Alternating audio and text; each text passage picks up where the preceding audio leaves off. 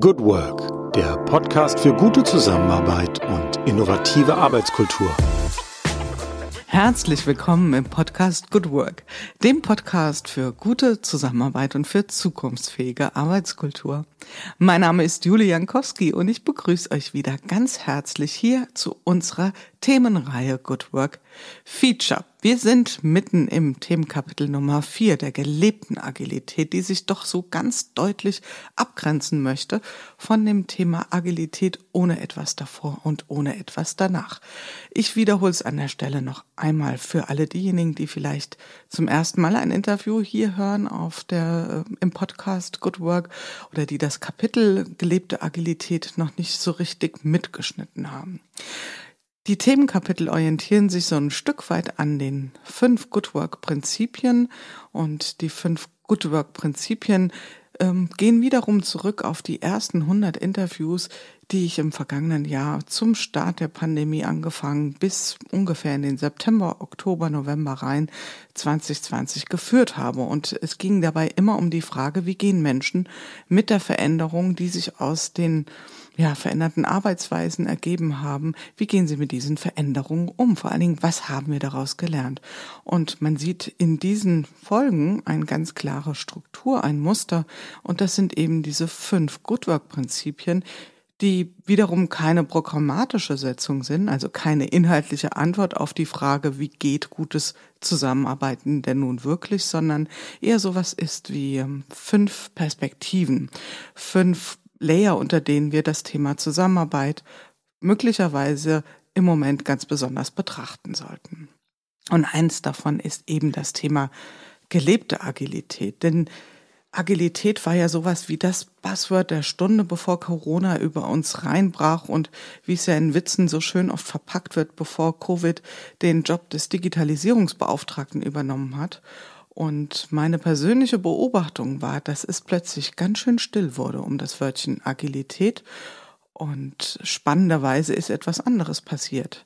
Wir haben nämlich das, was wir vorher vor allen Dingen besprochen haben, gelebt wenn wir uns so die ersten Interviews nochmal anhören, wenn wir nochmal ein bisschen zurückschauen, ähm, dann werden wir feststellen, dass in ganz vielen Unternehmen, die sich vorher vielleicht sehr schwer getan haben mit agilen Arbeitsweisen, plötzlich iteriert wurde, was das Zeug hielt und plötzlich auch ergebnisoffen gedacht wurde, weil es gar nicht anders ging. Heute Heute ähm, betreten wir so ein bisschen Neuland. Wir ähm, versuchen mal eine neue Kunstform, die wir überschrieben haben mit agilem Dadaismus. Und das klären wir auch gleich mal auf.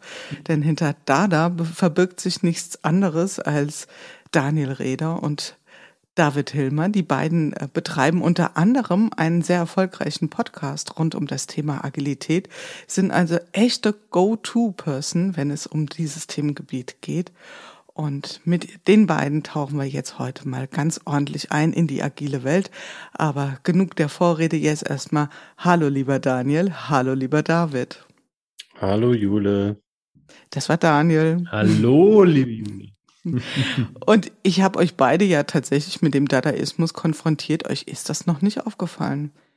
Das dürft ihr gerne mal für euer Marketing nutzen, dass ihr dadaistisch seid. Das ist ja tatsächlich. Ich frage mich, ob das eine gute Idee ist, aber es ist auf jeden Fall mein Impuls. Die Latte hängt jetzt auf jeden Fall schon mal hoch. Jetzt steht alles unter dem Vorzeichen der Kunst, was ihr macht. Naja. Sehr gut. Komm, kommen wir mal ein bisschen zurück auf den Boden. Ich versuche mal so ein, so ein, euch so ein bisschen zu featuren, aber ehrlicherweise ist das wahrscheinlich gar nicht nötig, denn ich könnte mir vorstellen, dass ganz, ganz viele, die jetzt zuhören, äh, euch schon längst kennen oder entdeckt haben oder schon mal eine Folge von eurem Podcast gehört haben. Jetzt gucke ich mal, man macht das ja normalerweise üblicherweise nach dem Vornamen. Da fängt schon mal D, A, hm. Fangen wir mit Daniel an, ja? ist ein bisschen vor V. Daniel, ähm, ich stelle dich mal vor als agilen Personalmanager. Das ist deine ganz offizielle Bezeichnung. Oder wie würdest du selbst äh, dich jetzt überschreiben wollen in einem Titel? Ich weiß, die agilen Menschen mögen immer nicht so gerne Titel, aber was ist so ein, so ein, so ein Keyword, wo du sagst, ja, da kann ich mitgehen? Ist, wer ist der agile Personalmanager oder möchtest du gerne noch ein Sätzchen hinzufügen? Äh, das ist eine gute Frage. Also ich glaube, zum einen ist tatsächlich meine Funktion tatsächlich agiler Personalmanager. Ähm, zum anderen würde ich aber noch einfach ergänzen, auch sehe ich mich als agilen Sparringspartner, das auf verschiedenen Ebenen. Ob das jetzt äh, bei uns im Kontext ist, äh, mit den Teams oder halt auch ähm, im Privaten, ne, wie der Podcast oder so, wo das Thema mich begleitet, ähm, da auch einfach immer mal wieder das, ja, zu schauen, äh, was ist gerade wirklich wichtig, was hilft eigentlich, was braucht es gerade, um voranzukommen. Und ich glaube, so mhm. würde ich das ergänzen. Ich, das passt dazu, ich würde es aber nicht komplett überschreiben damit, weil das, ich würde mir meine jetzige Funktion nicht, nicht als reinen Sparingspartner verstehen wollen. Mhm. Und Sparing-Partner, agiler Sparing-Partner, da gehen bei mir gleich so zwei mögliche Interpretationen auf, nämlich einmal ein Sparing-Partner zum Thema Agilität also quasi mhm. das Agilität als Objekt des Sparings, aber auch in der Art und Weise, wie du Sparing anbietest. Also kann man ja in beide Richtungen sozusagen interpretieren. Ja. Und beide sind korrekt, also eigentlich das Zusammenspiel. Ne? Einmal mhm.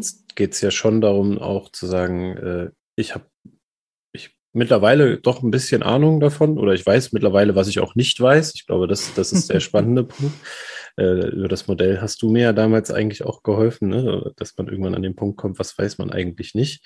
Und äh, das hilft dann auch zu wissen, was man eigentlich weiß. Und das bietet eine gute Basis darum, äh, auch dann ähm, in dann Einzelsparings oder bei, bei Trainings oder was auch immer, bei Begleitung, ähm, dann nochmal die richtigen Fragen auch zu stellen, die dann zielführend sind, um Agilität überhaupt möglich zu machen. Mhm. Total schön. Und David, bei dir ist es ja auch, bei dir gibt's ja auch mehrere Verbindungen zum Thema Agilität. Ich greife jetzt mal so die prominenteste raus. Die steht nämlich schon auch da wieder in der Überschrift. Du bist Geschäftsführer von Hello Agile und äh, ich habe dich im Vorfeld gefragt, seid ihr Agentur, ihr ein Beratungsunternehmen? Und da hast du so ein bisschen gefremdelt und gesagt, ah, wir mögen eigentlich nicht solche Etiketten. Wir sagen einfach, wir helfen Teams und Unternehmen ähm, agiler zu arbeiten. Ja, und ähm, ja, gibt sonst noch irgendwas, was du da an der Stelle unbedingt ergänzen wollen würdest? Das passt eigentlich schon sehr, sehr gut, ähm, Jule. Also an der Stelle erstmal nochmal vielen Dank für die Einladung. Ähm, das hat mir jetzt nochmal gezeigt, warum ich deinen Podcast auch so gerne höre. Du hast so eine äh, warme, nette Stimme, da mag man einfach sehr gerne zuhören. ähm, und wenn man dich dann noch sieht, dann ist doch alles super. Also ja, ähm, wie gesagt, ich ähm, bin ähm, der Geschäftsführer von Hello Agile und weder Beratung noch Agentur, weil wir irgendwo dazwischen sind. Also ich mhm. finde mal, wir sind irgendwie von der von der Atmosphäre, von der Kultur her wie eine, wie eine Agentur. Mhm. Ähm, also orientieren uns an all dem, was neu ist und was, was, ähm, ja, was, was es an Neuem so entdeck zu entdecken gibt und bereiten das auf und, und ähm, geben das weiter. Ähm, aber an sich, ja, machen wir Trainings und Beratungen rund um agiles mhm. Arbeiten und helfen damit Organisationen eben agil oder zeitgemäß zu arbeiten. Oft ist ja der Begriff Agilität schon verbrannt. Äh, dann hilft dann ein bisschen äh, das Thema zeitgemäß irgendwie, das vielleicht noch ein bisschen besser zu umschreiben. Ja, und das ist eine große Kiste. Sprache schafft Wirklichkeit, das wissen wir alle. Und ich greife nur schon eine Sache mal raus, da kommen wir bestimmt noch mal hin, David. Das ist, dass du, ich kann mich erinnern, und ich glaube, das hast du an verschiedenen Stellen gesagt, dass irgendwann mal so bei dir so ein Lichtchen aufging, dass du gesagt hast, also diese alte Idee von Trainings, ja, von Seminaren, von so äh, theorielastigen, brotrockenen Veranstaltungen, da wolltest du auch gerne mal einen Kontrapunkt setzen und irgendwo auch so das spielerische, die spielerische Komponente einbringen.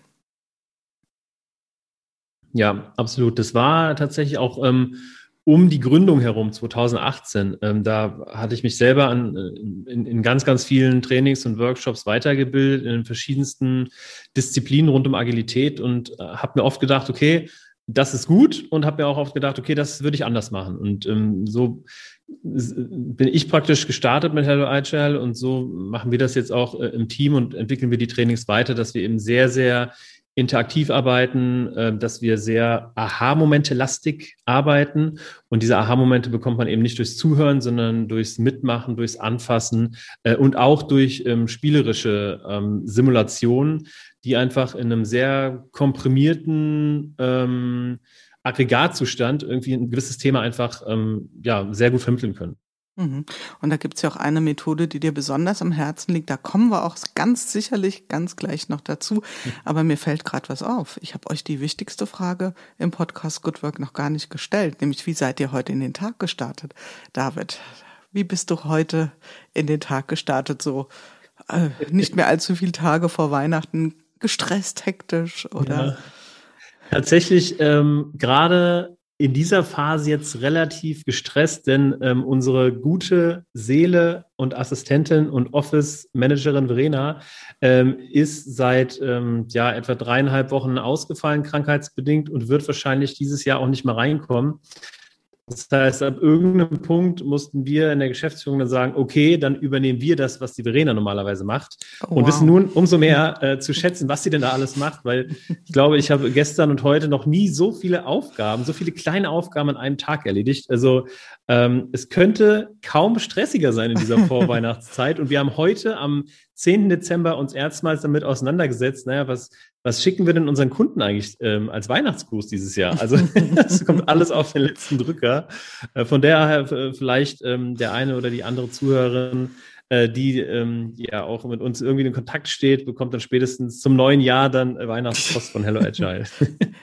Wir haben ja gesagt, heute ist agiler Dadaismus. Dadaismus ist eine Kunstform. Vielleicht fällt uns ja was ein. Ja. Vielleicht gibt's ja heute einen Gedanken, wo wir sagen, okay, das taugt als Weihnachtsgruß. Ich würde mich freuen, wenn wir eine Inspiration entwickeln. Aber kommen wir erstmal zum Daniel. Wie bist denn du heute in den Tag gestartet? War das ähnlich chaotisch belastet oder ähm, vielleicht ganz freudvoll? Mm, eine Mischung aus beidem vielleicht. ähm, sagen wir es mal so, mein, meine Kinder wir haben uns gestern Abend eine leckere Pizza gegönnt äh, als Familie und äh, das führt leider immer dazu, dass die Kinder schlecht schlafen. Mhm. Das heißt, die waren heute Morgen sehr knatschig, weil sie die halbe Nacht nicht geschlafen haben. Das äh, war dann ein bisschen anstrengend, aber als wir die dann endlich im Kindergarten hatten, äh, sind gleich mal zwei Termine für mich ausgefallen, die ich wunderbar nutzen konnte, um völlig entspannt dann in den Tag zu starten. Und äh, muss auch sagen, die Termine, die ich heute hatte, waren, waren alle eigentlich sehr angenehm. Deswegen, doch, eher gut. Ein bisschen chaotisch kurz und dann schön entspannt. Und als echten Agilisten hebt dich das ja nicht aus den Schuhen, so ein bisschen Verwirrung und Plananpassung. Ich habe euch beiden, ähm, und das ist für euch jetzt genauso überraschend wie für alle Zuhörerinnen und Zuhörer versprochen, ich bringe ähm, was mit, was ihr vielleicht noch nicht so kennt. Vielleicht kennt ihr es auch doch, und zwar ist es ein Modell, ein Modell, ähm, das äh, ich von meinen geliebten Systemikern kenne, und zwar von Bernd Schmidt, der Begründer der Transaktionsanalyse, systemischen Transaktionsanalyse, muss man sagen. Also er ist nicht Begründer der Transaktionsanalyse, da würde er jetzt sehr stark äh, intervenieren, aber er hat die beiden Welten zusammengebracht. Und ähm, an seinem gegründeten Institut am ISB, wo ich lange ähm, Ausbildung machen durfte, gibt es das sogenannte Drei-Welten-Modell. Und äh, das hat uns durch die Ausbildung sehr lang begleitet und auch jetzt noch. Und ich stelle es euch einfach mal vor. Es hört sich auf den ersten Blick komplizierter an, als es ist. Und zwar unterscheidet das Drei-Welten-Modell die Welt der Organisation, also die Organisationswelt. Das, glaube ich, erklärt sich von selbst. Also das ist das, was treibt ihr in euren Organisationen. Also sprich, ähm, bei dir, Daniel, in deiner, in deinem Unternehmen, wo du angestellt bist, bei dir, David, dein eigenes Unternehmen. Äh, welche Rolle nehmt ihr da ein? Welche Fragestellungen begegnen euch da? Wie funktioniert ihr dort? Dann gibt es die Privatwelt. Ich glaube, das erschließt sich auch relativ klar. Auch da ist es ein Denken in Rollen, in, in Herausforderungen, in Aufgaben. Und dann gibt es eine dritte Welt, die sich vielleicht gar nicht so trennscharf hervortut und ähm, auf die ich zumindest, bevor ich das Modell kennengelernt habe, so gar nicht mit der Brille geschaut habe. Das ist nämlich die Professionswelt. Was ist die Professionswelt? Die Professionswelt ist die Welt, in der es um die professionelle Identität des Einzelnen geht, um seine ganz persönlichen Fähigkeiten, seine Qualifikation oder auch ihre, um Ausbildung, Ambitionen. Also das ist nicht immer so ganz trivial, das zu trennen von dem, was in der Organisationswelt passiert, ja. Also, aber bei euch bietet sich da so ein bisschen was an und ich würde mal ganz gern mit euch ähm, ihr dürft dann auch nachher sagen, oh, das ist mir zu viel Privatwelt, da müssen wir nicht so viel drüber reden, aber mal mit der Organisationswelt starten. Ja, also bei dir in deinem selbstgeschaffenen Unternehmen, David, bei dir, Daniel, in dem Unternehmen, wo du als Führungskraft angestellt bist, wo du als agiler Personalmanager deine Rolle inne hast. Und fangen wir diesmal vielleicht bei dir an, David wenn du so auf die aktuellen Fragestellungen guckst, die aktuellen, der heiße Scheiß der aktuellen Stunde, Mit was wenden sich, mit welchen Fragestellungen, mit welchen Wünschen wenden sich eure Kunden an dich ganz besonders im Moment? Gibt es da irgendwie so vielleicht einzelne Methoden oder etwas, was ähm, ganz besonders oft an dich herangetragen wird, an dich und deine Mannschaft? Also ähm, das ist tatsächlich auf einer etwas höheren Ebene auf jeden Fall das Thema ähm, agiler Organisation beziehungsweise agiler Skalierung, aber auf einer höheren Ebene. Ähm, und zwar ganz konkret mit Objectives and Key Results, also OKR.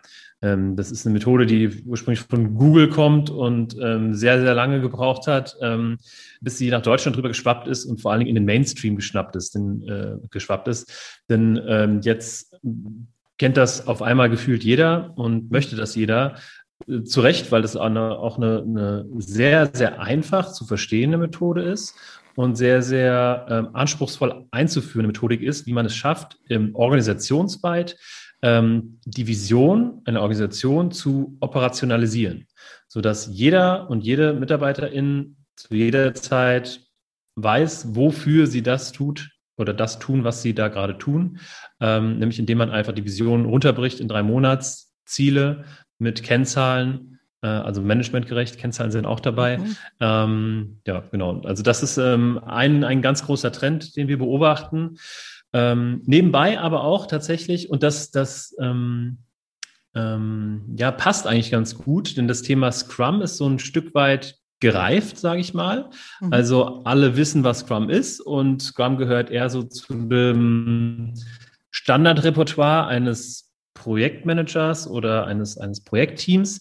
Ähm, und jetzt, wo, wo es schon jeder kennt und wo es schon die meisten irgendwie machen oder viele schon Erfahrung damit gesammelt haben, fangen die Scrum-Teams an, an der einen oder anderen Stelle zu straucheln. So, mhm. durch unterschiedliche Dinge. Einmal dadurch, dass sie vielleicht einfach in der Routine gefangen sind, dass sie zu wenig Einflüsse von außen bekommen oder, oder, oder. Das heißt, wir, wir beobachten, dass äh, viele Scrum-Teams ähm, oder Scrum Master ähm, zu uns kommen und sagen, hey, wir arbeiten jetzt irgendwie seit ein, zwei, drei, vier Jahren mit Scrum, merken aber, dass zum Beispiel durch Corona irgendwie der Drive fehlt.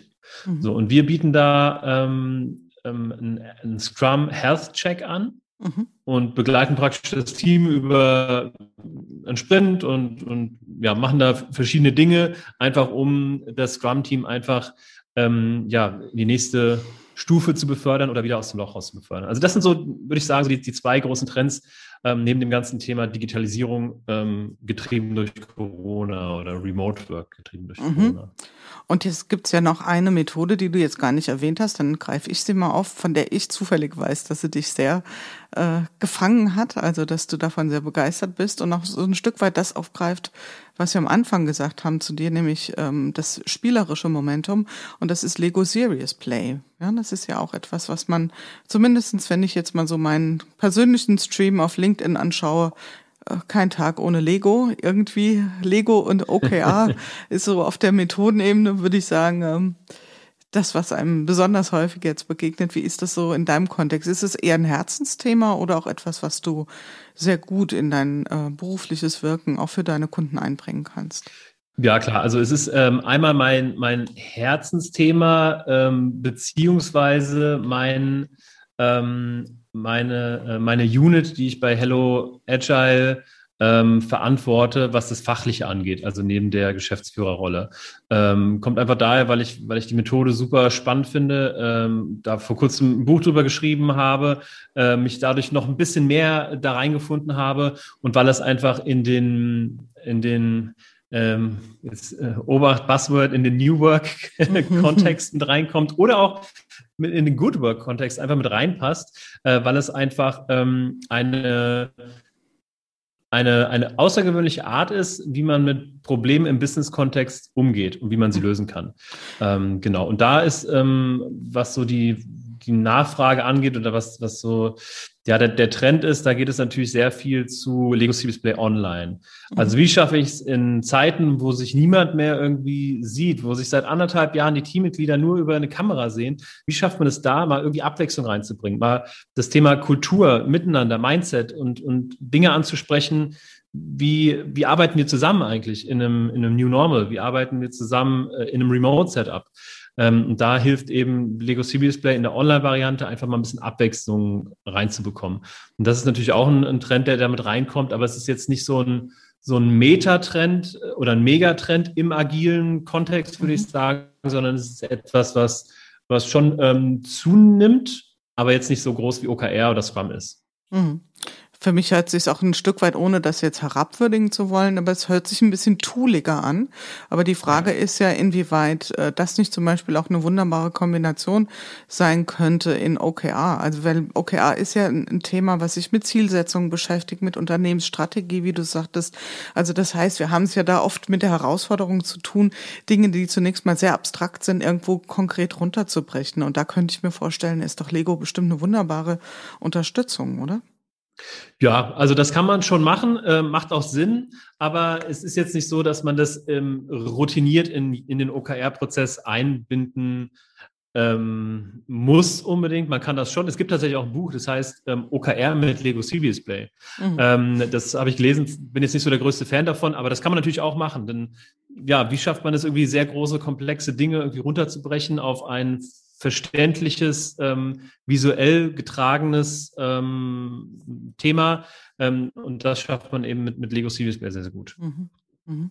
Also das heißt, du hast auf der einen Seite wirklich so ein, so ein, so ein, sagen wir mal ein bisschen neueres, größeres Thema, dieses Organisationsentwicklung in einem agilen Sinne, ja, und ähm, Zielsetzung, ähm, jetzt hier beschrieben durch die Methode OKR. Und die steht ja auch nur, sagen wir mal, Platz halten für eine Fragestellung, die offensichtlich die Organisation ja. gerade umtreibt.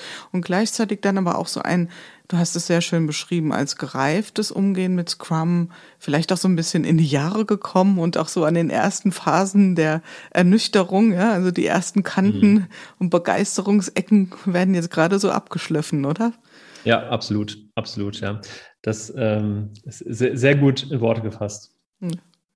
Das kann ich mir total vorstellen. Und da würde ich gerade mal so rüberschwenken zu dir, Daniel, denn du bist ähm, ja mitten in der Organisationswelt. Also du sitzt da, wo äh, Hello Agile beispielsweise hinkommen könnte oder vielleicht sogar faktisch tut. Also das heißt, du bist in einem Konzern, kann man sagen. Also mhm. ja, ist richtig beschrieben und bist da Sparringpartner beziehungsweise bist tatsächlich Personalmanager in einer agilen Art und Weise. Nimm uns doch mal ein bisschen mit in deine Welt. Was, was, was macht ein agiler Personalmanager? Also was ist das Agile in dem, was du tust, wie du es tust? Ja, das ist eine gute Frage. Äh, ich war heute wieder in einem äh, Bewerbungsgespräch, also nicht ich habe mich beworben, sondern Bewerbungen bei uns. Und äh, da sage ich auch jedes Mal, ich bin, ja, meine Rolle ist agiler Personalmanager und dann ich weiß auch nicht, warum mir das immer so ein bisschen, immer noch irgendwie gefühlt unangenehm ist, das sozusagen, äh, weil ich mich dann auch immer frage, was ist denn das Agile da dran? Ähm, was bedeutet das? Habe aber für mich einfach auch eine Erklärung, ähm, die ich auch gerne teilen würde. Ähm, ich verstehe mich schon so in der Rolle als Personalmanager, habe ich halt auch die Aufgaben, so ganz klassisch Personalthemen bei uns. Also ich sitze auch nicht in HR oder so, das muss man auch dazu sagen, weil das dann auch die Frage, die manchmal aufkommt, sondern ich sitze bei den Teams. Mhm. Ähm, und, und wenn man es ganz klar sagt, bin ich zum einen die disziplinarische Führungskraft, zum das bedeutet halt, dass ich ähm, alle Personalthemen rund um Weiterbildung, ähm, ähm, Weiterentwicklung, also auch berufliche Weiterentwicklung ähm, verantworte und auch Ansprechpartner bin natürlich, wenn es um irgendwelche Konflikte geht, die eskaliert werden. Bin nicht der Ansprechpartner, wenn es darum geht, fachliche Entscheidungen zu treffen. Also das ist tatsächlich nicht Teil meiner Rolle. Das haben wir bei uns bewusst getrennt, was ich auch sehr gut finde.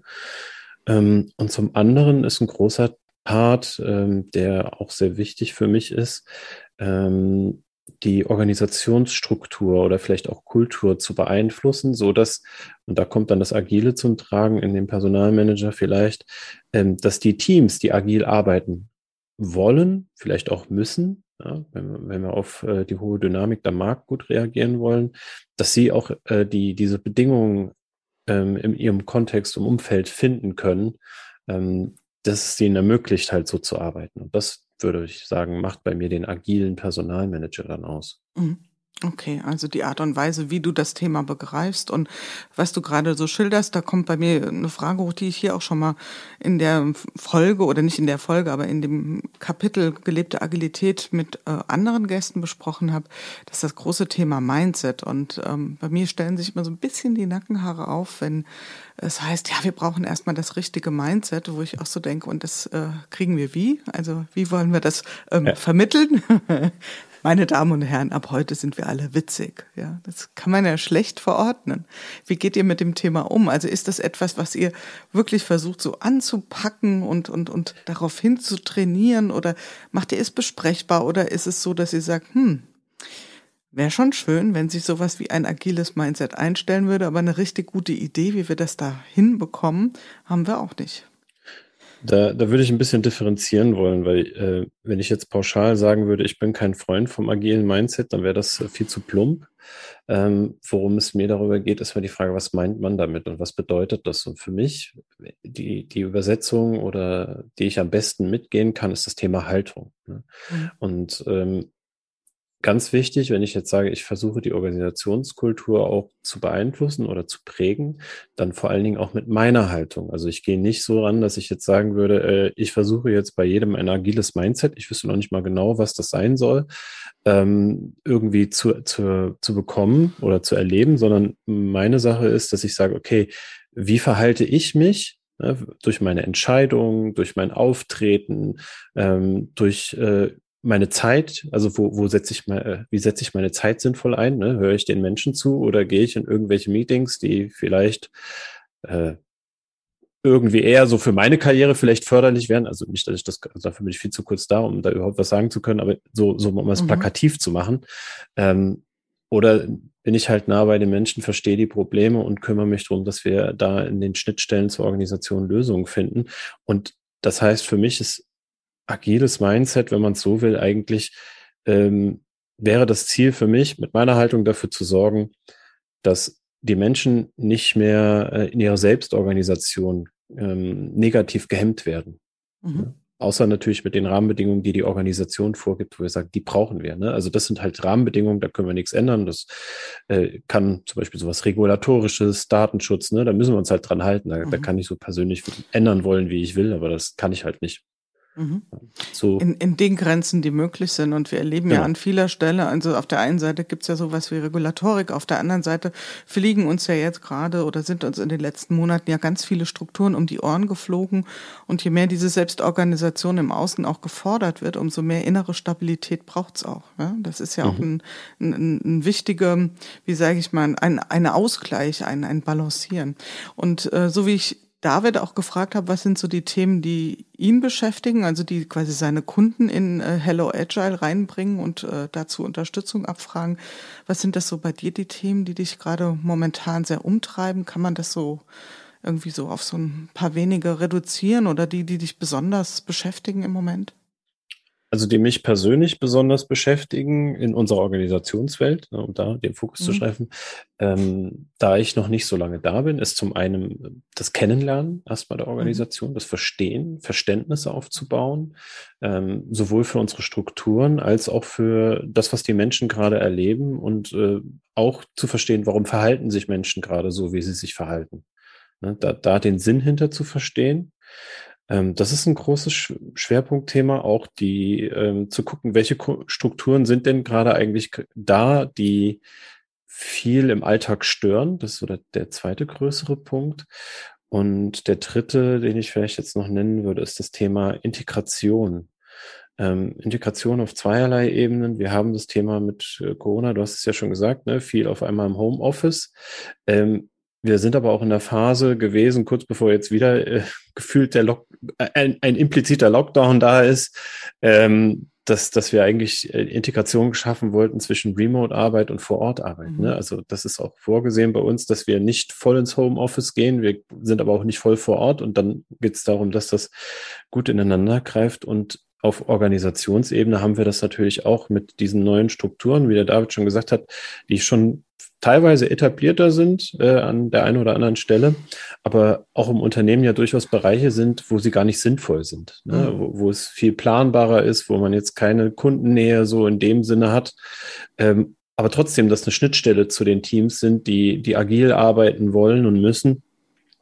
Ähm, und da brauchst du auch eine Integration, dass da einfach die Schnittstellen gut funktionieren, weil sonst verlierst du da viel ähm, Energie und auch Informationen mhm. und kommst dann als Organisation im Gesamten auch nicht voran. Also das ist so ein weiterer Punkt, den ich ähm, da sehen würde. Mhm. Und da bist du jetzt ja an einer total spannenden Stelle, denn ähm, was du beschreibst, ist ja das Erwerben von Systemintelligenz. Ja?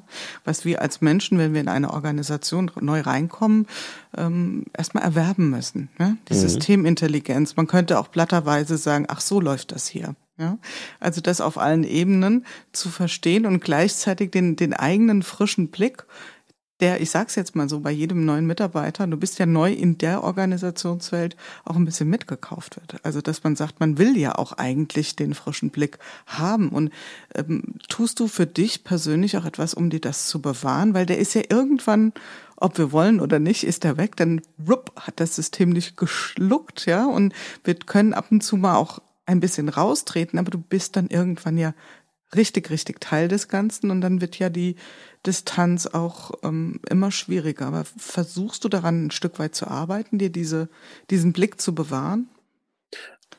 Also ich gehe sogar so weit, dass ich es nicht versuche, sondern tue. Ähm, das habe ich auch, also glaube ich, ja, ich bilde mir ein, dass mir das im letzten Job schon gelungen ist, äh, weil es auch einfach notwendig war. Gerade in der Rolle als agiler Coach vorher ne, muss ich äh, eine gewisse Distanz zum System wahren können, um überhaupt noch sinnvoll drauf zu blicken. Da habe ich verschiedene Methodiken oder, oder Vorgehensweisen für mich einfach genutzt. Die sind jetzt auch kein Hexenwerk, die macht wahrscheinlich die meisten von uns auch intuitiv.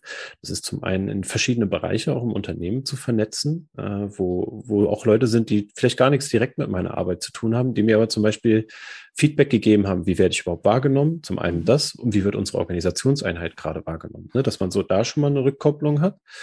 Ähm, dann aber auch ganz viel mit Leuten, die äh, die ähnlichen Rollen haben, aber auch nicht bei mir sitzen, die mir dann noch mal eine andere Perspektive gegeben haben, plus die Verbindung immer nach außen, also außerhalb des Unternehmens. Ne? Sei es mit Twitter, dass ich eine Frage, die mich im Alltag beschäftigt, einfach mal Twitter und gucke, was, was kommt was aus passiert? meiner, was passiert in meiner Twitter-Bubble, wenn ich das schicke. Da gibt es dann manchmal äh, mehr oder weniger gute Feedbacks. Im Regelfall sind die aber doch irgendwie hilfreich, zum Beispiel nochmal zu reflektieren, äh, okay, habe ich die, also wenn da schon ich habe noch keinen Shitstorm gehabt, aber so, ne, dass man da irgendwie so, äh, was für eine blöde Frage oder ist doch klar, dass ich dann merke, okay, ist die Frage gerade, also es regt mich nochmal an, anders auf die Frage zu schauen oder mhm. das, was ich formuliert habe, ne, und dann, dann gehe ich nochmal einen Schritt zurück ähm, oder halt auch tatsächlich, ich, ich habe, ähm, wenn ich ins äh, Office fahre, habe ich eine recht lange Fahrt äh, vor mir und oder beziehungsweise wenn ich da wieder nach Hause fahre, dann telefoniere ich halt auch mal gerne einfach mit Leuten, ähm, die vielleicht auch eine ähnliche Rolle haben oder auch keine ähnliche Rolle und erzähle ein bisschen so, was ich gerade erlebt habe. Und das sind meistens Menschen, die dann auch sehr, sehr stark spiegeln. Ey, Daniel, hast du eigentlich gerade gehört, was du gesagt hast? ne? Und dann sage ich,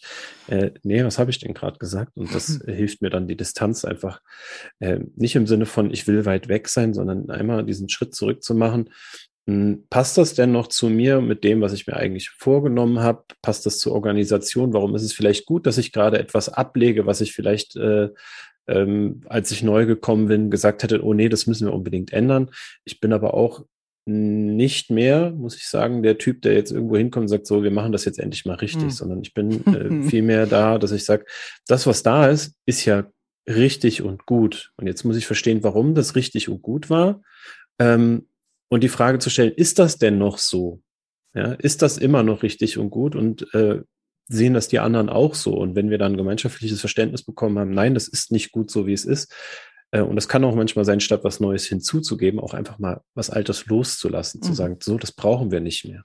Ne? Und mhm. dadurch einfach viel mehr auch äh, agile Arbeitsweisen zu ermöglichen oder mhm. Selbstorganisation. Ja, wunderbar, schön beschrieben hast du das. Und man kann an der Stelle sagen, also für diejenigen äh, unter euch, die jetzt zuhören, also wer äh, wirklich interessante Twitter-Threads äh, mal verfolgen möchte, der soll sich mal mit dir verlinken. Ja, you really entertain the industry. Also das macht wirklich Freude, dir da zu folgen. Und was du beschrieben hast, trifft ja auch wunderbar. Ich weiß nicht, ob ihr beiden das schon so ein bisschen mitverfolgt habt. Eins meiner äh, Beobachtung, die ich besonders gerne teile, nämlich die ähm, Netzwerktheorie von Kranofetter aus den 70er Jahren zu Strong und Weak Ties. Und was man sehen konnte unter Corona ist, dass, ähm, also durch die, nicht durch Corona, aber ihr versteht das, die Veränderungen, die sich vor dem Hintergrund ergeben haben in unserer Zusammenarbeit, dass die sogenannten Strong Ties, also die Verbindung zu den Menschen, mit denen wir ohnehin sehr eng verbunden sind, dass die äh, gewachsen sind vielleicht sogar und verstärkt wurden, aber dass das, was ähm, auch wichtig ist, und das hast du gerade wunderbar beschrieben, nämlich die sogenannten Weak Ties. Vielleicht auch zufällige Begegnungen, Begegnungen mit Menschen, die nicht aus dem eigenen Bereich kommen, mit denen man nicht ohnehin permanent äh, zusammenarbeitet, zusammenhängt, dass das massiv gelitten hat. Und das ist eine Herausforderung, weil sich das auch digital noch ein bisschen schwerfälliger kuratieren lässt, als es vielleicht in einem äh, Face-to-Face -face möglich ist. Also man muss wirklich etwas dafür tun weil sonst verlieren diese Weak Ties und die haben eine wichtige Funktion, ja, wie du schon eben erwähnt hast. Unter anderem das Thema Feedback. David, ich scroll mal ein bisschen zurück in unserer Zeitleiste, sozusagen Anfang äh, des Interviews oder der Anmoderation. Ich habe da ja so eine Beobachtung geteilt, nämlich dass ähm, Agilität so, sagen wir mal, vor der Pandemie wirklich ein, ein totales Buzzword war und auf einmal war es super ruhig. Also man hat ja fast so das Gefühl von, ach, gibt's das jetzt nicht mehr oder ist das jetzt in der großen Sommerpause oder ähm, und gleichzeitig ist das, was ich an Arbeitsweisen so beobachtet habe, tatsächlich sehr agil gewesen. Also gefühlt wurde weniger drüber gesprochen, ist aber mehr praktiziert. Also wie eine Art Reifungsprozess. Ist das eine Beobachtung, die du als Hello Agile, also wirklich in der Mitte des agilen Wirkens stehst, würdest du das so teilen oder würdest du sagen, nee, ganz ehrlich, ähm, hat sich für mich anders dargestellt? Ja, ich also während du die Fragen formulierst, äh, überlege ich die ganze Zeit, ne, wie ich das, äh, wie ich das am besten formulieren soll. Also ähm, wenn wir jetzt unsere unser Geschäft mal anschauen, ne, also unser Unternehmen, dann haben wir natürlich, ähm, wie alle anderen Unternehmen auch, eine dicke Delle, so März, April, Mai ähm, 20, ähm, 2020 oder 2019? Nee. 2020 war es. 2020. genau, genau, also 2020 haben wir natürlich eine dicke Delle, aber dann ist es ähm, fast sprunghaft angestiegen. Ähm, auch weil die Leute eben und auch weil veränderungsresistente Organisationen aufgewacht sind und sich einer Realität gegenüber sahen, mit der sie, auf die sie natürlich reagieren mussten. Das heißt also, die Nachfrage nach Themen rund um agiles Arbeiten ähm, ist explodiert. Aber ich glaube, ähm, auch was du beschrieben hast, das kann gut sein, dass einfach das Wort agil oder Agilität, äh, dass der, der Lebenszyklus dieses Wortes einfach ähm, ja in einer Phase ist, wo man das vielleicht gar nicht mehr so benennt, sondern eher so tief drin ist in dem Ganzen, dass man schon sagen kann, Scrum oder OKR oder Design Thinking oder Kanban oder so. Ähm, also das, das, weil, weil ich beobachte das durchaus auch, dass, dass das Wort Agilität gar nicht mehr so oft genutzt wird, weil vielleicht auch, weil das Verständnis für Agilität schon so weit ausgereift ist, dass man schon in die einzelnen Themen rund um agiles Arbeiten tiefer reingeht. Aber das ist jetzt auch nur so eine, so eine äh, Hypothese. Mhm.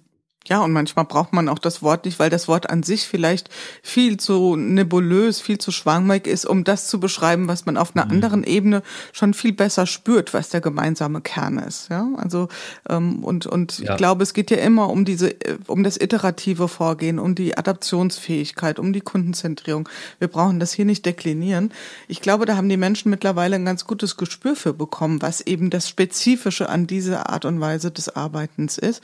Und ähm, was eine andere Beobachtung, die habe ich ja auch schon diskutiert, würde mich auch nochmal interessieren aus deiner Brille, äh, David, ist, ich weiß, dass vor drei, vier Jahren, ähm, ich sage jetzt mal so, die agile Szene auch noch sehr orthodox unterwegs war. Also wenn jemand gesagt hat, ähm, ja, wir machen so ein bisschen Dake, äh, wir machen so ein bisschen hier Scrum äh, in unserer Welt und passen da so ein bisschen an, wir machen so ein bisschen Scrum, ja, nicht so richtig, dann haben sich ja sämtlichen agilen Coaches und Scrum Mastern die Fußnägel hochgerollt und gesagt, dann braucht ihr euch nicht wundern, wenn das nicht mhm. funktioniert. Ich persönlich erlebe da heute eine ein, ein, eine andere Haltung, ein, wie soll ich das mal sagen, ähm, etwas, etwas Augenmaß vielleicht auch, vielleicht ein bisschen weniger Hartlehnigkeit. Wie erlebst du das? Was ist da eure Haltung in dem Zusammenhang?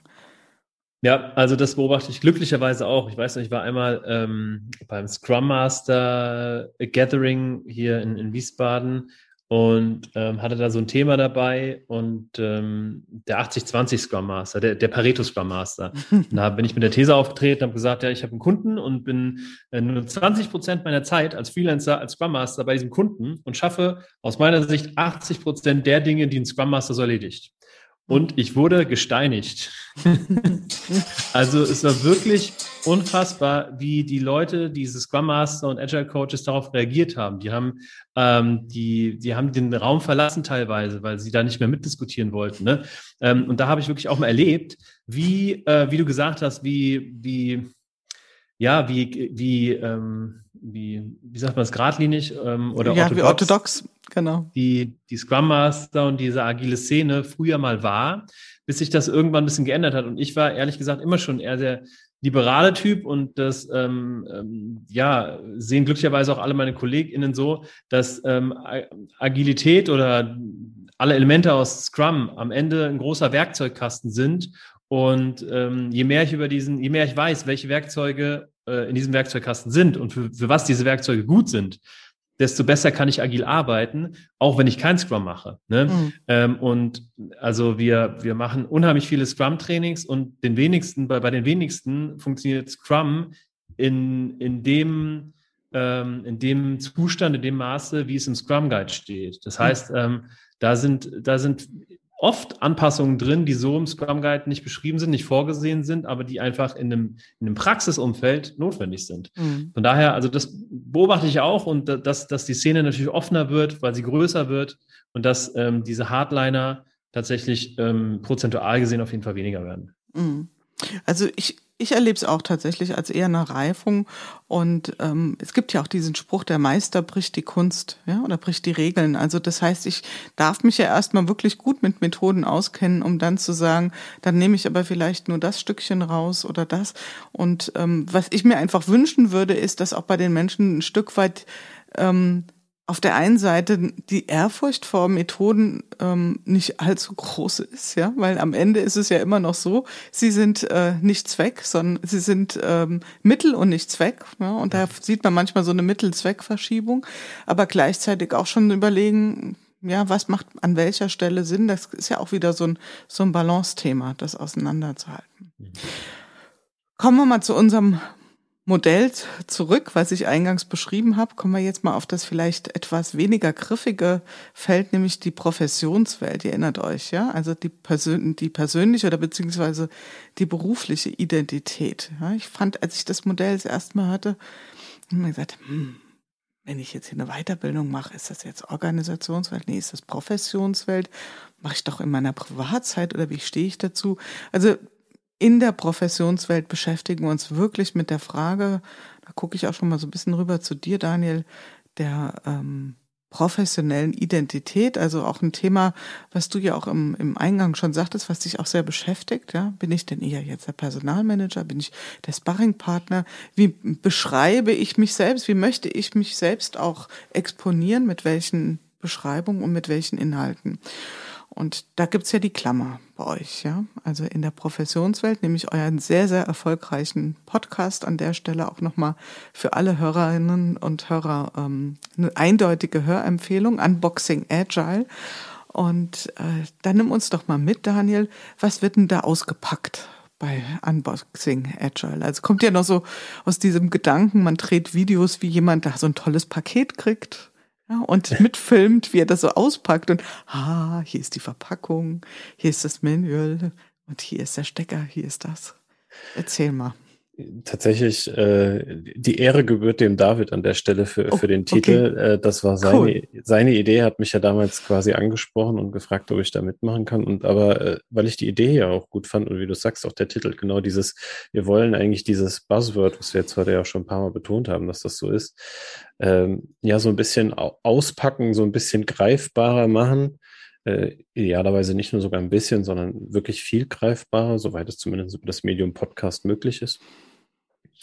Und der, der Teil, den wir da auch immer beleuchten, also von meiner Seite aus, äh, David darf das auch gerne nochmal von seiner Seite äh, gut ergänzen, weil äh, wir machen ja das so, dass wir zwei, wir zu zweit immer mal eine Folge machen, wo wir einfach uns über Methoden oder Vorgehensweisen unterhalten, die wir beide gut kennen, ne? oder wo wir vielleicht auch der eine die besser kennt als die anderen. Ähm, aber jeder macht auch von uns nochmal so eine Einzelinterview-Folge mit mhm. irgendwelchen Leuten, die wir kennen. Und ähm, da gucke ich dann auch immer drauf, was sind denn gerade so Themen, die mich bewegen, ne? wo ich sage, da will ich vielleicht auch gerade selber noch ein bisschen was lernen und äh, lade mir jemanden ein oder frage jemanden, der da einfach auch gut Bescheid weiß, was für mich immer so, so eine Win-Win-Situation an der Stelle ist mhm. und idealerweise sogar eine Win-Win-Win. Ne? Also mhm. ich lerne was dazu zu dem Thema, was mich interessiert. Die Person, die da Experte ist, kriegt eine Plattform, wo sie sich präsentieren kann und das Wissen teilen kann. Und die Hörerinnen und Hörer haben dann auch noch was davon, ne, mhm. dass, dass wir uns darüber unterhalten. Ähm, das ist eigentlich für mich das äh, total Schöne dran und auch tatsächlich äh, ein Medium geworden, in dem ich total viel gelernt habe, auch über die letzten Jahre und was äh, auch nochmal eine Rückkopplung zu deiner vorherigen Frage zu machen, äh, für mich auch wieder eine gute Möglichkeit ist, nochmal so einen Schritt wieder zurückzumachen, ne? wo ich einen Impuls von außen bekomme, von jemandem, der gar nicht mal in dem System unterwegs ist, in dem ich unterwegs bin und dann einfach mal neutral irgendwas beschreibt oder mit der eigenen Erfahrung. Und das äh, ist einfach immer für mich wieder ein schönes Erlebnis, wo, wo ich auch ähm, mich in dem Thema vertiefen kann und, und immer ja so einen breiteren Methodenkoffer mir auch aufbauen kann oder auch eine, eine neue Sichtweise ergänzen kann. Ähm, und habe da richtig viel Spaß dran. Mhm. Und David, als Begründer der Idee, hatte das nicht so richtig auf dem Schirm. Wer hatte die Idee? Wer hat den Namen geprägt? So oder so gebührt euch das ja, äh, der Erfolg gehört euch beiden. Ihr habt das toll gestaltet. Würdest du da auch ähm, eine analoge Entwicklung sehen, wie das, was du in deiner Organisationswelt erlebst, also das, was die Kunden, was bei denen passiert, auch bei Unboxing Agile? Also sind die Fragen heute andere, die ihr euch da stellt? Also geht es weniger um, ich stelle mal diese Methode vor als diese und eher Phänomene? Oder wäre das jetzt zu kurz gesprungen, David? Ja, das ist auch wieder eine gute Frage. Also erstmal, ja, der Name kommt von mir, aber was nicht von mir kam oder was mir noch fehlt, ist jemand, der sich auch mit Agilität äh, auskennt und das äh, vielleicht noch besser als ich. und da kam der Daniel ins Spiel. Ne? Ähm, also ähm, ich glaube schon, dass wir irgendwie so eine, so eine Weiterentwicklung ähm, äh, durch, durch, durchzogen haben oder ähm, durch eine Weiterentwicklung gegangen sind seit der ersten Folge äh, Unboxing Agile, ähm, dass wir, wie gesagt, uns abwechseln und ich mache das ähnlich wie der Daniel. Das ist ja der große Vorteil, dass wenn man so eine Plattform hat, äh, wo auch ein bisschen Reichweite hintersteckt, dann kann man natürlich Leute anschreiben, äh, wo man sagt, ey cool, mit denen wollte ich mich sowieso schon ganz gern unterhalten und dann hat man auch ein Argument, warum man sich denn mit denen unterhalten kann. ähm, und und ähm, von daher nehmen wir auch natürlich auch die Themen immer, die uns irgendwie interessieren und, und Spaß machen und weiterbringen. Ähm, ja, und tatsächlich, also klar, wir, also ich richte mich da auch natürlich nach den nach den Themen, die mich gerade so umtreiben. Gerade ähm, in, in den letzten, ich würde sagen, in den letzten vier Monaten oder sowas hatte ich, ähm, hatte ich zwei, zwei Gäste äh, für das Thema OKR da. Also da, da sieht man schon, wie, wie präsent die Methode ist, weil, weil es auch einfach ein Thema ist, was, was zu dieser Zeit passt, in der wir gerade sind. Ne? Und da ähm, will ich natürlich versuchen, nicht nur irgendwie die Sachen, die mich interessieren, ähm, irgendwie weiter in den Vordergrund zu stellen, sind auch die Sachen, die einfach relevant sind, die, mhm. die gerade in dieser Zeit einfach viele Menschen irgendwie umtreiben. Mhm. Ja, ähm, dass, dass, dass wir darüber sprechen. Da kannst du auch wunderbar deine Erfahrungen teilen, weil ich könnte mir vorstellen, also um jetzt mal ganz kurz wieder äh, auf die Ebene einzugehen, bei OKR dürfen wir uns ja auch äh, gute Gedanken zu dem anderen großen Thema machen, nämlich Purpose. Ja, das unterscheidet sich ja durchaus. Ja? Also Purpose und Vision sind, sind vielleicht sowas wie Cousin und Cousine oder Bruder und Schwester, aber nicht ganz genau das Gleiche. Und äh, das sind ja große Fragen. Was erlebst du da so in den Unternehmen? Ist das sowas, wo die kommen zu dir und sagen, ähm, lieber Herr Hilmer, äh, kommen Sie mal mit Ihrem Team vorbei, wir wollen mal was über OKR erfahren. Aber was ist so, so ein, so ein echter Stolperstein? Ja, so der erste, der erste größere Stolperstein, wenn es dann darum geht, äh, ins Umsetzen zu kommen. Also das, das, das Wunderbare bei OKR im Gegensatz zu Scrum ist, dass meistens die Führungskräfte zu uns kommen und sagen, mhm. wir wollen, ähm, wir wollen zeitgemäß führen, wir wollen ähm, Transparenz in unser Unternehmen schaffen, Vertrauen in unser Unternehmen schaffen, agile Kultur irgendwie herstellen. Wir wollen mit OKR arbeiten. Ähm, bei Scrum ist es was anderes. Das sind meistens irgendwie Teams und die sagen, ja gut, wir haben aber leider auf die Organisationsstruktur keinen Einfluss, deswegen können wir das nur irgendwie in einem beschränkten Maße machen.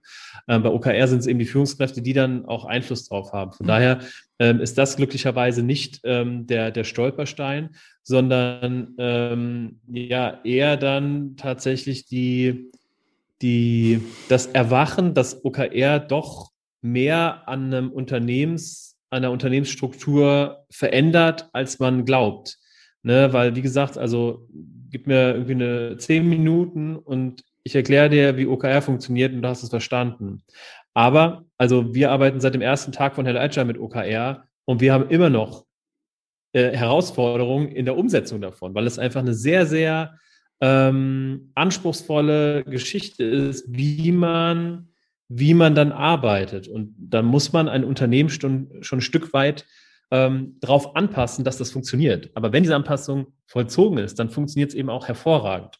Und das ist, glaube ich, so der, der größte Stolperstein, dass es am Ende oder äh, das, der größte Aha-Moment eigentlich, dass, dass es am Ende doch mehr ist, ähm, als man irgendwie, als man vermuten mag, was dazugehört, um erfolgreich mit zum Beispiel einer Methode wie Objectives und Key Results zu arbeiten. Mhm, auf jeden Fall. Es gibt ja den schönen Spruch, easy to understand, hard to master. Ja, das gilt wahrscheinlich für OKR ja. ganz besonders, ja. Das ist ja, weil es Absolut. hat was mit Zielsetzung zu tun, das nachzuverfolgen, die unterschiedlichen Abstraktionslevel auch zu treffen, das dann auch in der Aggregation wieder aufeinander abzustimmen. Das ist natürlich eine echte Nuss, ein echtes dickes Brett.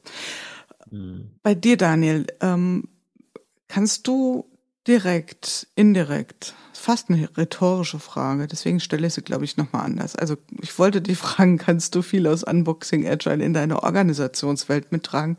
Fragen wir mal andersrum. Wird das oft adressiert? Also wirst du oft darauf angesprochen? Wird das quasi richtig eingefordert von deinen Kollegen, dass sie sagen, ah, Daniel, du hast doch da, da den Podcast und äh, kannst du uns da mal ein bisschen was sagen? Oder gibt es da so Querbezüge, Referenzen, Austausch, der da stattfindet?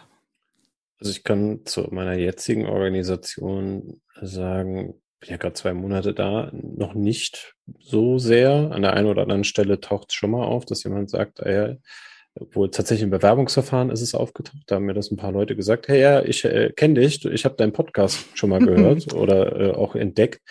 Ähm, was ich persönlich immer noch ein total kurioses wow. Gefühl finde. So, ja, okay, aber ich habe leider jetzt gar keinen Bezug zu dir, weil ich sehe dich gerade zum allerersten Mal. ja. Ja, du bist ähm, jetzt ein Promi, Daniel. Ihr seid ja, jetzt beide Promis. Damit. Ich, so weit würde ich jetzt vielleicht nicht gehen.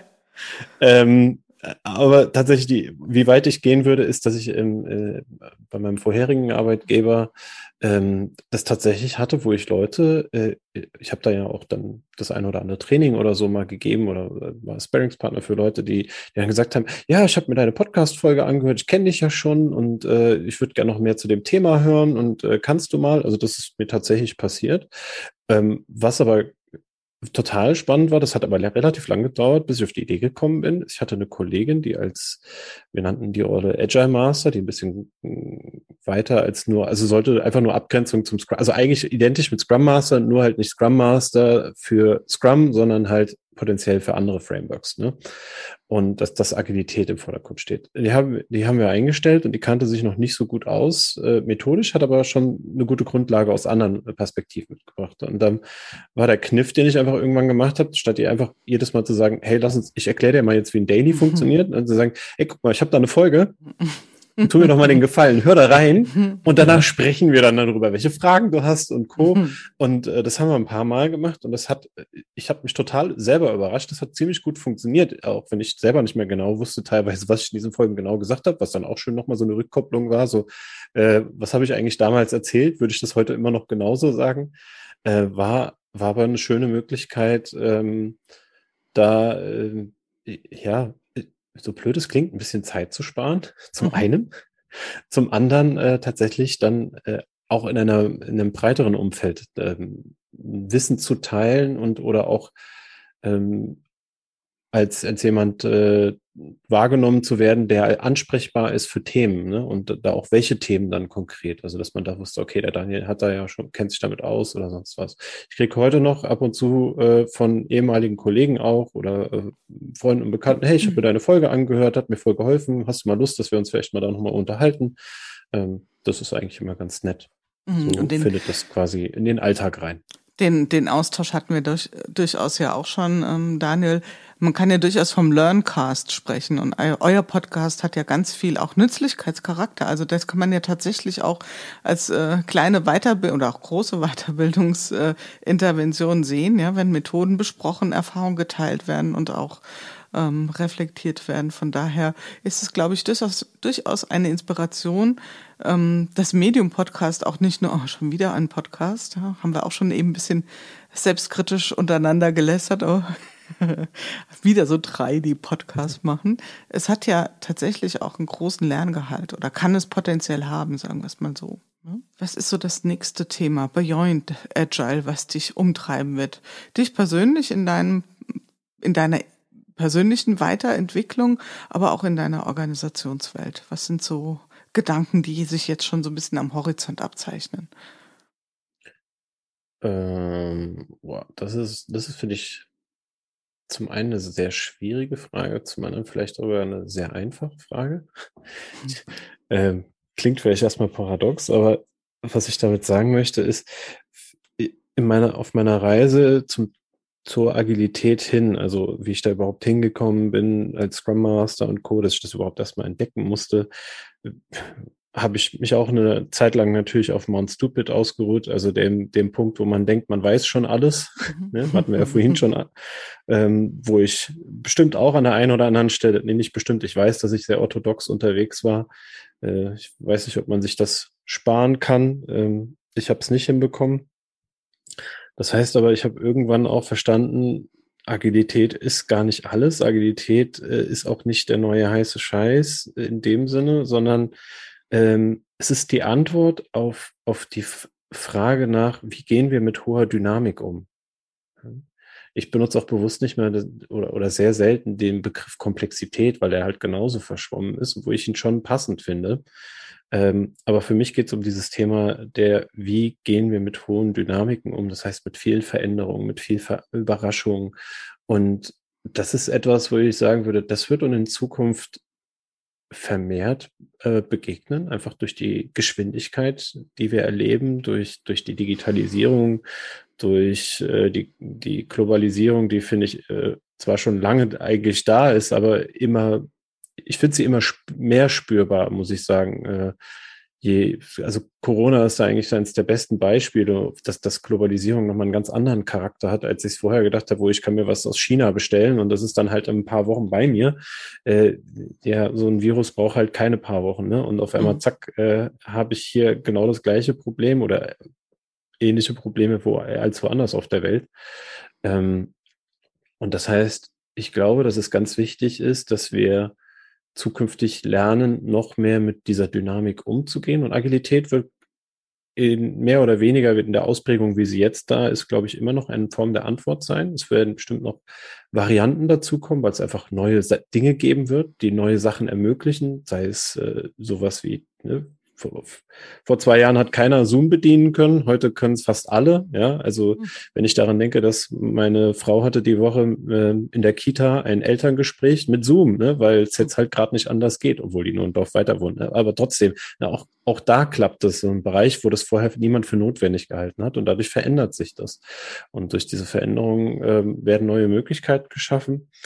Das zum einen, das ist äh, so, so das Thema. Und zum anderen würde ich ähm, das Thema ganz stark noch sehen in Richtung Systemtheorie. Ich glaube, sie wird uns ähm, in einem gewissen Maße noch stärker begegnen, als das schon passiert. Ich glaube, das ist im Moment sind es echt wenige Menschen, die sich damit beschäftigen. Also auch ich versuche mich da schon länger mit zu beschäftigen und merke einfach, das ist nicht so einfach zu kapieren und schon gar nicht so einfach zu verstehen, was mir so eine Theorie letztendlich im Alltag bringt.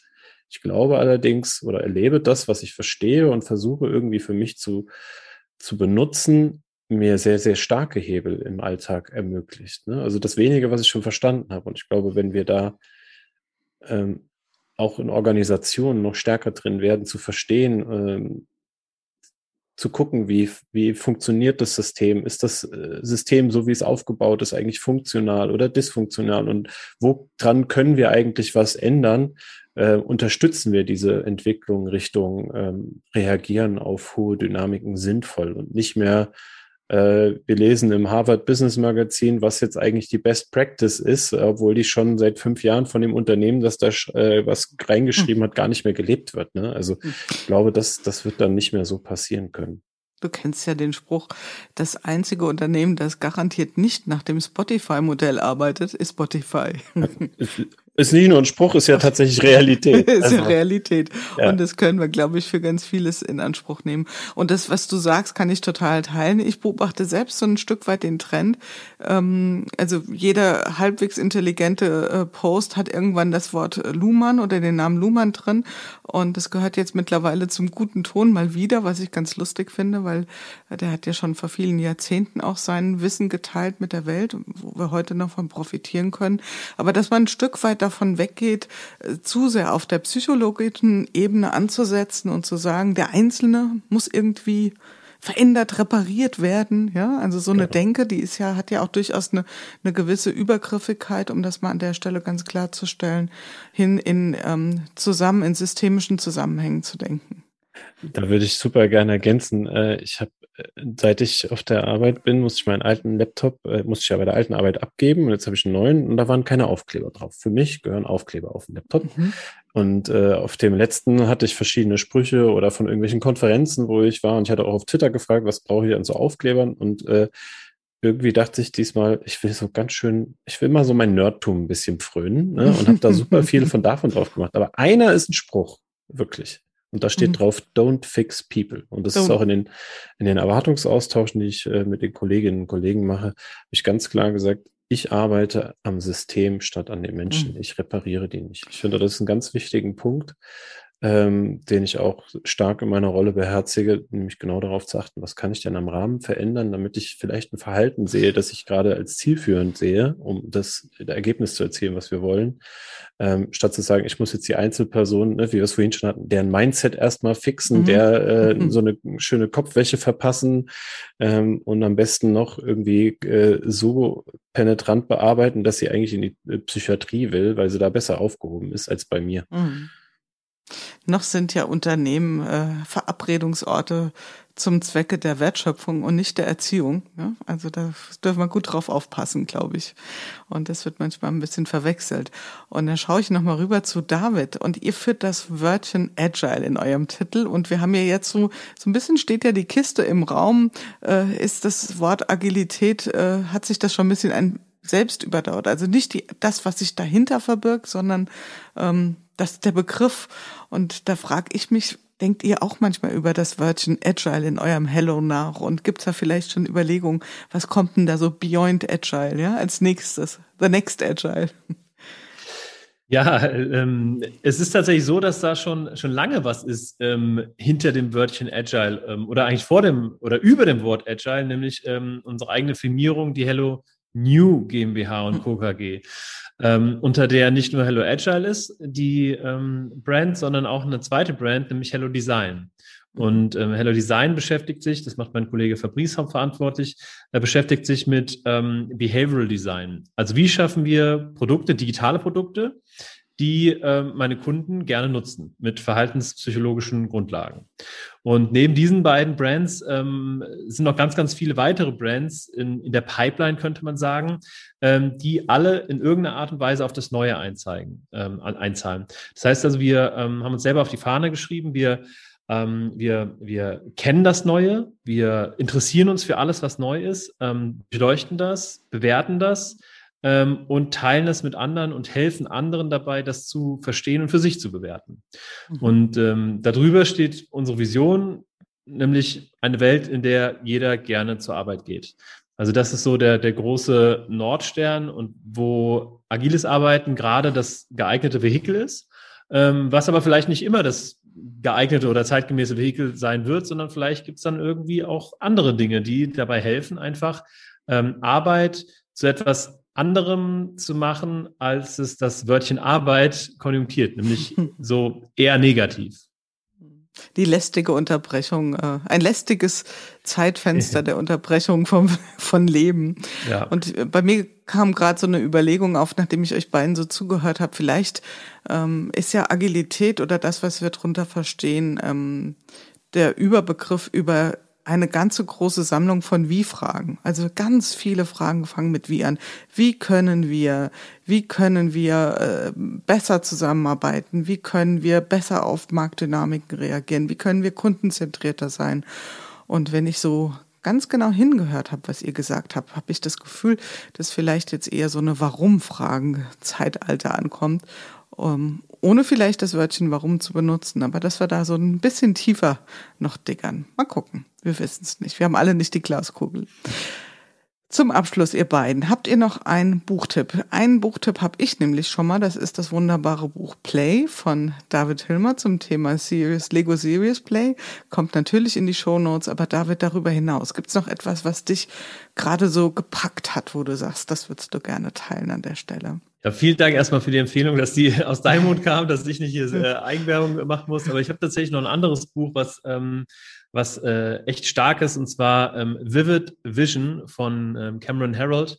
Ähm, der hat einen, komplett anderen Ansatz davon oder eine andere Erklärung davon äh, oder noch besser eine andere, wie, ähm, ähm, na, jetzt eine andere Definition, so, das habe ich gesucht, das mhm. Wort, eine andere Definition von dem Wort Vision und mhm. bringt ein Framework in dem Buch mit, nämlich das Vivid Vision Framework, wie man Visionen so formulieren kann, so beschreiben kann, dass sie auch jeder versteht und jeder danach arbeiten kann. Und das ist ein, ein ganz, ganz tolles äh, Buch und hilft, glaube ich, vielen, äh, das, das Wort Vision und dem, was dahinter steht, noch ein bisschen mehr auf die Schliche mhm. zu kommen.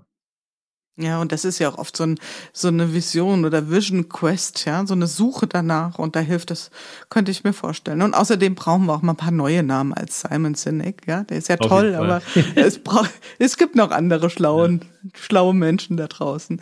Und Daniel, was äh, liegt jetzt gerade bei dir auf dem Nachttisch an Büchern rum oder hat dich so in der letzten Zeit inspiriert? Also ich habe natürlich mehr Bücher, als ich lesen kann. Äh, so der Klassiker, oh, das Buch muss ich auch lesen äh, und, und schon auf Bestellen gedrückt, aber ich habe die anderen fünf noch gar nicht gelesen. Aber welches ich gelesen habe, zum einen, weil es äh, angenehm kurz ist, ähm, zum anderen, weil es vom Inhalt her äh, gerade das Thema Systemtheorie auch ähm, greifbar macht, sehr auch praxisorientiert ist.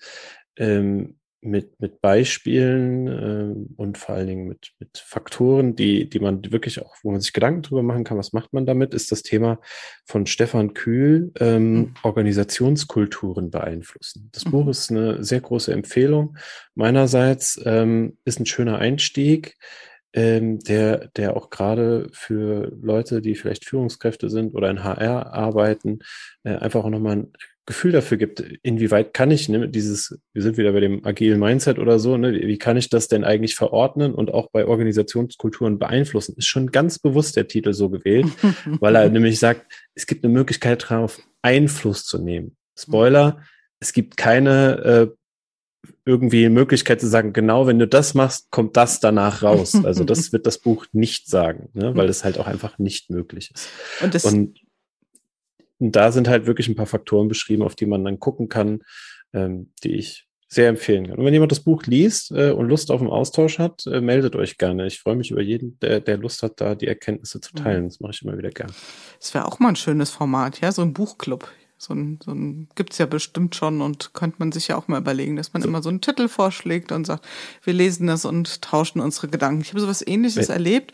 Da war übrigens auch Stefan Kühl dabei, nämlich das äh, Buch vom Ach so, postadministrativen, nein, Post, Entschuldigung, postbürokratischen Organisieren, so heißt es, von Judith Muster unter anderem. Und die haben nämlich so eine virtuelle Buchbegehung gemacht. Das fand ich ganz spannend.